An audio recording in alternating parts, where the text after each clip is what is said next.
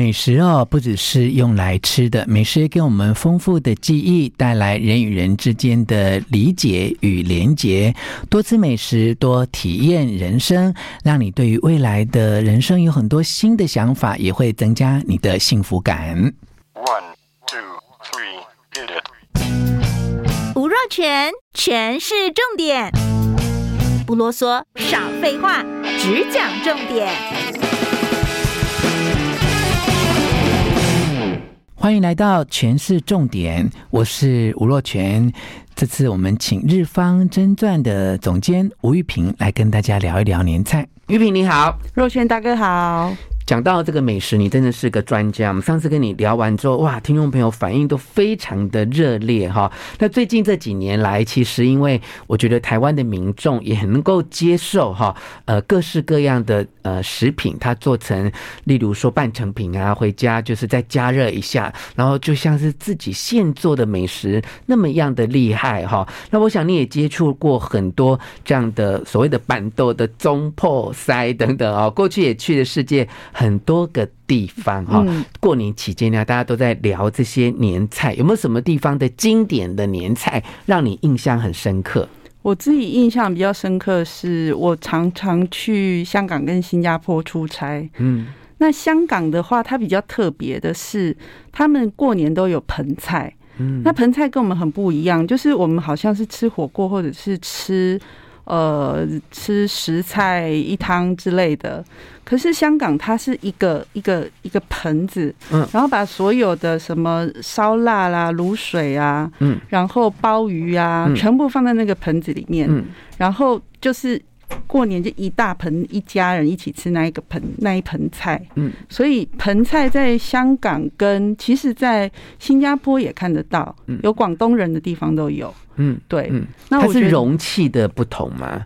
嗯，容器它还有盆菜，听起来就好像是大大的一盆，对，大大的一盆，嗯，然后我们不一样，是我们每一个，比如说鲍鱼就鲍鱼，鱼翅就鱼翅，海参就海参，它是全部在一起，可是它又不是像佛跳墙，它的汤没有那么多，嗯，对，它的浅，它是一个浅盆，然后。里面可能会有卤菜啊，嗯，可能会有鲍鱼啊，可能会有鱼翅，可能会有猪脚，嗯，这些东西全部在一起，嗯，对，很有趣，都在这一锅子里面，都在这，对对对。我其实过去也因为工作跟家人关系，有常常去香港哦。那我倒是没有在过年的时候吃这么经典的盆菜啊，对。可是，在冬天都会吃火锅嘛，对对对，打边炉，对。可是我觉得他们的火锅虽然我们台湾有很多火锅，对，可是在香港吃火锅这。真的特别有香港的 feel 哎、欸，对啊，尤其是是那个香菜香菜那个皮蛋香菜锅，是我觉得很特别，很特别哦，而且在某一些餐厅。不晓得他是刻意的维持一种传统哈，或者是他有什么样的讲究？他用的真的是那个中间有一个啊小烟囱，就我们小时候的那一种火锅的锅炉。现在其实外面很少见哈，很少。现在香港吃火锅反而是学台湾，慢慢有个人锅，慢慢有小火锅。以前没有，以前就是一大锅。对。然后后来香港人其实很喜欢台湾东西，嗯，所以这几年他们发现台湾的小火锅其实。很不错，是对，也开始发展起来。但我觉得，老实说，哈，就是可能现在有不一样。我我说的是我个人的经验，就是香港的这一些餐厅啊，不论是这种大的火锅哈，甚至有可能你的盆菜或台湾比较一下现在我们的火锅的状况，我觉得香港的锅类的东西哦，它的汤很浓郁，哎，他们对于那种。熬汤的这个讲究哈，对，呃，我觉得我们台湾的业者其实可以参考一下。对，因为香港的煲汤就是一个传统，嗯，所以它的高汤不能随便来。对，你随便像呃台湾在喝汤，嗯，我们对香港人来说，你就是白水煮汤，你汤滚了就关，嗯，那叫汤吗？嗯，他们会觉得这个。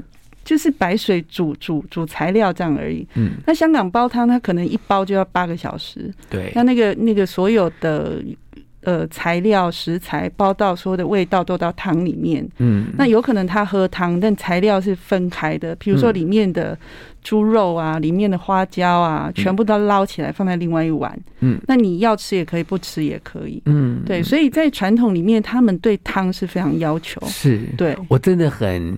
呃自己很喜欢，然后也向往，也很渴望这个汤的文化哈，可以真正的保留在我们的美食里面啊。对，对，对，因为如果你在做汤料这个部分很青菜不讲究哈，嗯，其实它就少了一个我们在美食当中文化的底蕴啊。对，像我在台湾有一个做餐饮的朋友也来过我们节目啊，他真的算就是一个自己的小店，可是他真的每天都很认真熬那些汤，而且他的汤就不去加那些就不需要加。味精调味料的东西，可是他都是用呃就是很。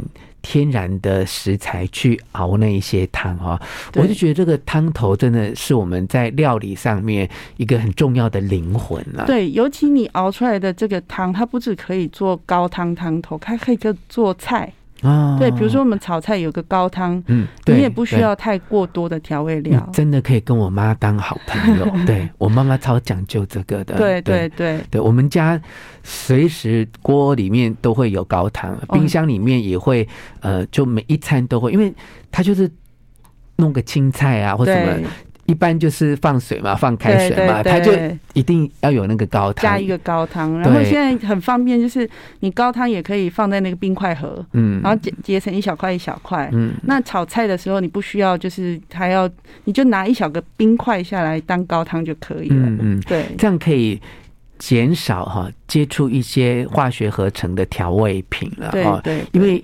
我身边有很多跟我差不多年纪或更年轻时代的朋友，他们已经吃这些调味料，吃到台湾话你叫“拱锤”这样啊，就是说他根本也不晓得那个东西是化学。有有时候我们一吃，他就说：“哇，这什么煎鱼口味的什么高汤？”我说这很化学，好不好？你吃不出来这很化学吗？他说怎么会？他说煎鱼就是味道。我说你拜托，好吧，煎鱼才不是这个味道。如果是长期接触天然食材的人，嗯，入口就会觉得，就不管你懂或不懂，你会有个感觉是它好像怪怪的。是，对，尤其是小孩，小孩很厉害。嗯，小孩他，你越小的小孩，他越愿意接受的东西，其实越天然。是对。那你刚才讲这个香港的盆菜，我比较好奇的就是，你看呢，他把鲍鱼很多的食材都放在这里面，嗯，可是我们通常呃煮东西啊，它有个先后顺序嘛，哈，对。如果它这一锅都这样下去，那不就都被煮的太老了吗？对，其实它它是熟的，嗯，然后把它放上去。那我自己吃盆菜，我只吃过一次，嗯，对，那。老实说，我不是很习惯，因为那个那个味道对我们来说太混合了。对对对，因为各式各样的东西都在里面。你有卤水啊，有鲍鱼啊，然后有花椒啊，然后海参这些都是在同一锅。对我我们可能会想象它是佛跳墙，但不是，它不是，是，对，它就是卤鲍鱼，嗯，然后猪脚。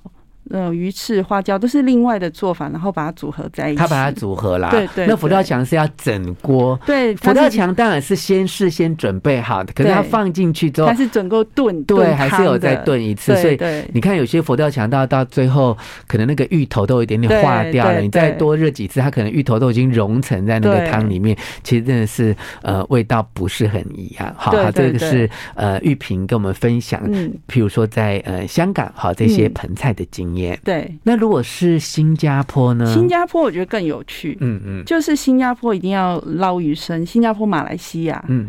对，它的捞鱼生呢，它是要取一个风生水起的意思，嗯，就是它会有各种的蔬菜，它可能会有红萝卜，然后鲜艳颜色的蔬菜摆成一盘，嗯，然后会用红色、橘色的海鲜，比如说是鲑鱼，嗯，然后比如说是我们的那个北极贝，嗯，它会放在上面，然后放上，它会摆盘的时候呢，还会加上一些。呃，小的像福气饼干，那一边把这些佐料加上去的时候，一边讲吉祥话，然后讲完吉祥话，比如说，嗯、呃。哎，美尼发倒发倒宅啊，然后大家就很开心的去捞，就是有用筷子把这些佐料全部都往上往上抛，往上捞。哇！那把它捞的越高，代表明年就是年年高升。哇！对，所以这个是很有趣，跟我们在我们文化里面看不到，而且很有热闹的气氛，因为他带着动作嘛，对，甚至还要再喊一下。要就把那吉祥话喊出来。对，然后呃，我们到餐厅去吃的时候，那服务人员都很厉害。嗯，他比如说呃，他放他们会有一个饼干是象征元宝，就是明年有没有元宝油啊？嗯、然后放会用吉吉子吉吉子汁，嗯，就是大吉大利，嗯，类似这样的呃吉祥话，他会一边上菜一边一边讲。嗯，然后捞捞的时候，大家就要对这些吉祥话有所回应，是就很热闹，真的是很热闹哈。而且新加坡哈有个吃东西的传统，所以都吃的好晚哦。好，对，有没有？就到 午夜都还在吃，有点像。在巴黎吃晚餐一样，巴黎吃晚餐也是吃到七晚八晚的那样哦。巴黎很可怕，我有次约晚餐，他说 我十点来带你，是，他说十点是吃宵夜吗？都很晚，这样。对，我在巴黎有短暂的工作跟生活过一段时间，我刚开始也是觉得怎么会约这么晚，可是就真的很晚，他们习惯性就这样。新加坡。什么婚礼呀、啊，这种节庆也都是他没有那么晚开始啦，他也可能七八点，可是都吃得很晚哎、欸，可能就慢。他新加坡，我觉得新加坡跟香港有很大不一样，是新加坡的步调很悠闲，嗯，对，他不像香港这么紧张，是是，对，然后新加坡人好像不急。做事就不急，感觉新加坡人还蛮会享受他们自己人生的步调哈。好，我们讲到这个过年各地的年菜哈，其实还有一个地方是像呃上海，你有一些经验对不对？上海的话，像我比较比较有印象是他们会吃那个菜饭吗？菜饭菜饭以外，还有一个甜点是那个叫什么糕就。会有彩色的，是，是，我突然忘记它叫什么了。嗯嗯，对，呃，甜，然后还有甜糯米、芋头、芋头、芋泥做的那个糕点，是对。上海其实就是在。正餐之前的那个凉菜很多。我初次去上海工作的时候，想说我都已经吃饱了耶，可是热食都还没有来，有没有？它前面的对，大概那一轮一二十盘的那些凉菜，你就已经可以吃饱了。可是我自己在上海吃饭，我觉得就是吃上海菜跟吃台湾菜。很像，嗯，我觉得口味很像，因为它还是偏南。那尤其像我是台南人，台南人的口味跟台北比起来还是偏甜，嗯，所以在上海吃饭的时候就有一点，哎，这个适应的蛮好。然后反而到北方的时候，就会觉得什么东西都很咸很辣。哦，对是，对，上海看起来就是很浓啦，很油啦，颜色很深啦。可是老实说，你吃到嘴里没有那么有负担的感觉。对，我觉得是因为北方天气很冷诶，它必须要靠这一些食物的做法来增加我们在呃味觉哈一种饱足感，然后更有一种就是让你觉得很温暖啦，有点小小的这种刺激的感觉。对，而且在。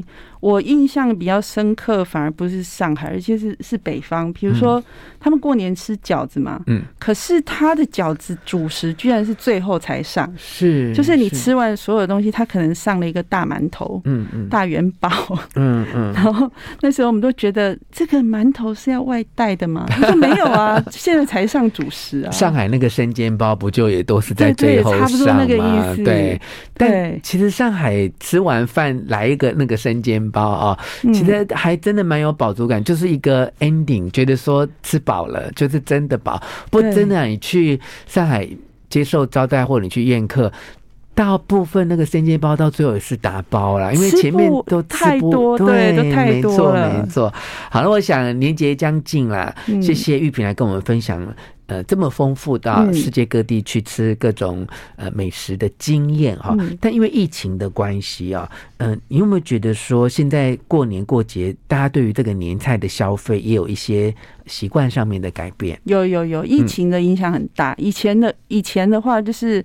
可能会习惯出去聚在餐厅吃饭，可是疫情不能团聚嘛，嗯，所以反而是这种包装好的年菜食品带回家煮的非常非常多，嗯，对。然后这两三年各国的这种产品都蓬勃发展，嗯，就像我刚才一开始的时候提到的哈，以前你可能就觉得要去餐厅吃或在家里自己做，但越来越多人买这种。半成品，那个叫什么？类似调理包或冷冻食品，可是它不是那种一小包，它 就是真的是可以打开来，就是用对，就是一大锅，你就很上得了台面，就是你亲戚朋友来都会觉得非常豪华的。对对对，现在这样的产品其实就很方便，因为。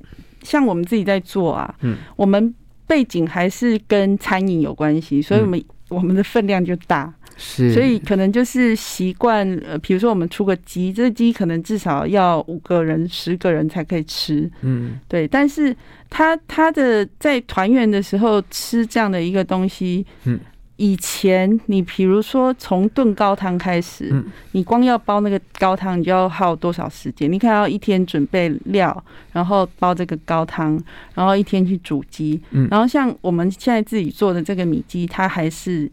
乌骨鸡里面还塞糯米，嗯，其实光是在清鸡鸡的呃它的它的内脏，然后塞糯米的这个过程，嗯，就很耗时，嗯，那去想象说我们自己在家做要做出这样是很很麻烦的。幸好你要买到真的好的乌骨鸡，嗯，然后好的鲍鱼哈，嗯，其实。花很多时间，而且有时候你会受骗上当哦。对，你花很多钱，不见得可以买得到有品质保证的东西。我觉得一般传统的呃市场那些，除非你跟老板真的是多年。熟识的好朋友，不然其实你上当的机会很高。你不如买这种有品牌的，而且就帮你选好做好，你回去真的就只要加热就好。对，其实现在人都很能够接受这一些，在过年的时候，甚至日常就买来吃。我们的中广的同事每个人都欧罗嘎一大吉哦，那个鲍鱼米鸡真的是很厉害哈，因为让大家可以在家里享受这种营养啊、美味啊，而且又觉得好像人生很很珍贵、很有。价值的幸福感哈，好，帮助大家整理一下今天访问的重点啊。第一个重点是了解各地的年菜，可以丰富我们的文化见解。第二个重点啊是高汤啊，真的就是美食最重要的灵魂。第三个重点啊，不论你在哪里吃什么，团聚才是围炉最重要的意义。再次谢谢吴玉平来跟我们分享今天精彩的节目内容，希望你喜欢今天的诠释重点分享给你的亲友，并且给我们五颗星的评价。诠释重点，下次再见哦。